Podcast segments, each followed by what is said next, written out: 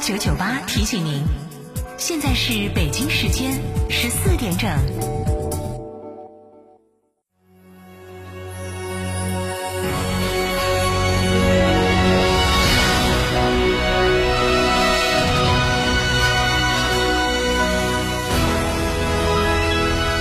成都的声音，FM 九九点八，成都人民广播电台。新闻广播。品质只因经久历练，用颠覆之姿打造全岩家居高定时代。龙城装饰二十二年品牌沉淀，厚积薄发。六三幺三八八七七，六三幺三八八七七，受人之托，忠人之事，装修就选龙城装饰。吃火锅只点一道菜，怎么选都不对。营销也要拒绝单一。电视广播新媒体方案活动发布会层出不穷，告别纠结。天成传媒独家代理成都广播电视台电视广播看度 APP 广告经营业务，详询八四三三六九五五。帝豪 L 雷神 HiX 超级电混来啦！可油可电上绿牌，免购置税，亏电油耗低至三点八升，一千三百公里超长续航，终身免费三电质保，至高六千元增换购补贴，西物吉利火热抢定中，寻八五零三八九九九。别墅大宅全案整装就选新百利 ITD，十八年老牌公司，真强案、真定制、真省心。新百利 ITD 定制只为别墅设计，专注大宅。微信预约 CDCD 六七八八 CDCD 六七八八，电话预约八幺七幺六六六幺八幺七幺六六六幺。九九八快讯。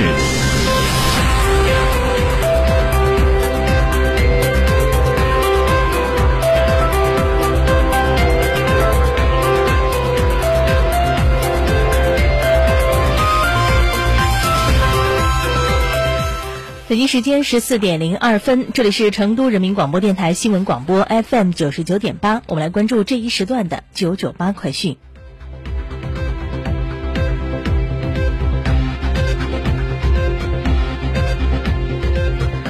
近日，赴红马事件引发社会广泛关注。六月二十二号，郑州市纪委监委发布通报称，经查，郑州市委政法委常务副书记是新冠肺炎疫情防控指挥部社会管控指导部部长冯宪兵，团市委书记市新冠肺炎疫情防控指挥部社会管控指导部副部长张玲玲，擅自决定对部分村镇银行储户来郑赴红码，安排市委政法委维稳指导处处长赵勇，市大数据局科员，市疫情防控。指挥部社会管控指导部健康码管理组组长陈冲，郑州大数据发展有限公司副总经理杨耀环对储户在郑扫码人员赴红码。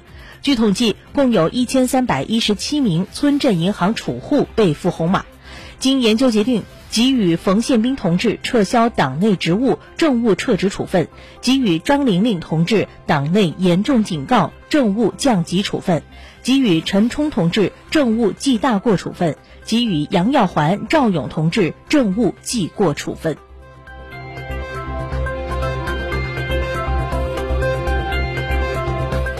日前，西安王女士称，自己孩子所在的金德宝吉吉德宝金色悦城幼儿园有两百名儿童出现了不同程度疑似食物中毒现象，症状基本为高烧不退、恶心、呕吐、腹痛、腹泻，严重者出现便血、昏迷。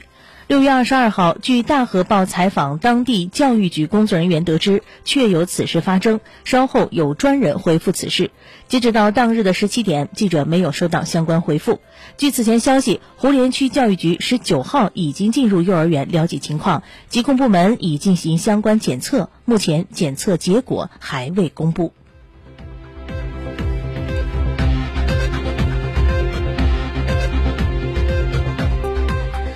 眼下高考阅卷工作接近尾声，从今天开始，各地的高考成绩将陆续公布。据了解，今年各高校在专业种类、培养趋势、复合人才需求、办学体制、技术技能培养等几方面体现了新的特点。今年普通高校新增本科专业三十一种，包括碳储科学与工程、空天智能电推进技术、生物育种科学、资源环境大数据工程、智慧水利等。这些专业都是在全国高校中首次设置共有三十八所高校通过了新增专业审批。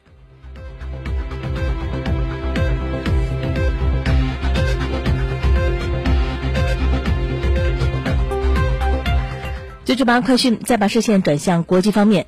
据路透社、美联社等外媒报道，阿富汗东部地区二十二号凌晨发生地震，目前至少造成一千人死亡，一千五百多人受伤。美联社称，这是阿富汗近几十年来最严重的地震之一。当地官员称，死亡人数可能还会进一步上升。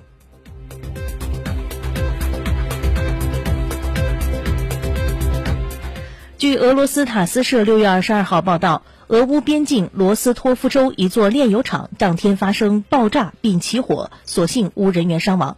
俄方称，两台来自乌克兰方向的无人机先后攻击了炼油厂。受到袭击的炼油厂位于罗斯托夫州的新沙好克斯克。路透社称，这是俄罗斯西南部最大的炼油厂，年产量为七百五十万吨。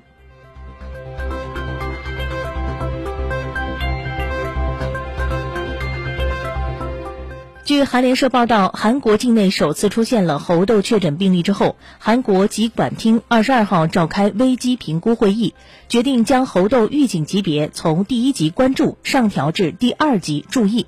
韩国疾管厅已于本月八号将猴痘列为乙类法定传染病。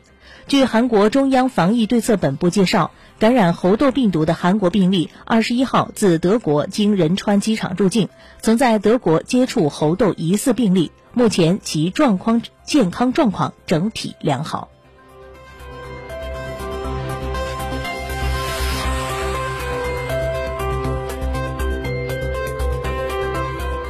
好，现在是北京时间的十四点零七分，我们来关注一下今天沪深股市的即时行情。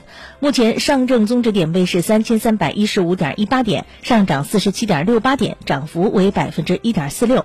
深成指目前点位是一万两千四百六十七点零九点，上涨二百一十九点六一点，涨幅为百分之一点八零。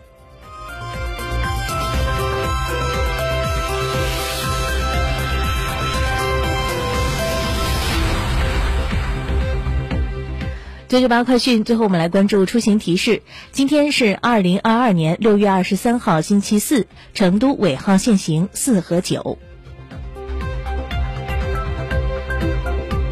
天气方面，今天上午天空云层较厚，部分地方有阳光透出，部分地方却有分散的阵雨袭扰。今天上午十一点，成都市的平均气温在二十五点二度，较昨天下降四度，体感比较舒服。预计今天午后天空云层稍薄，雨水间歇，在下午部分地方阳光会透云而出，最高气温会升至三十一度左右。而在今天的夜间，西部地方部分地方有分散性的阵雨光临，也提醒各位要勤带雨伞。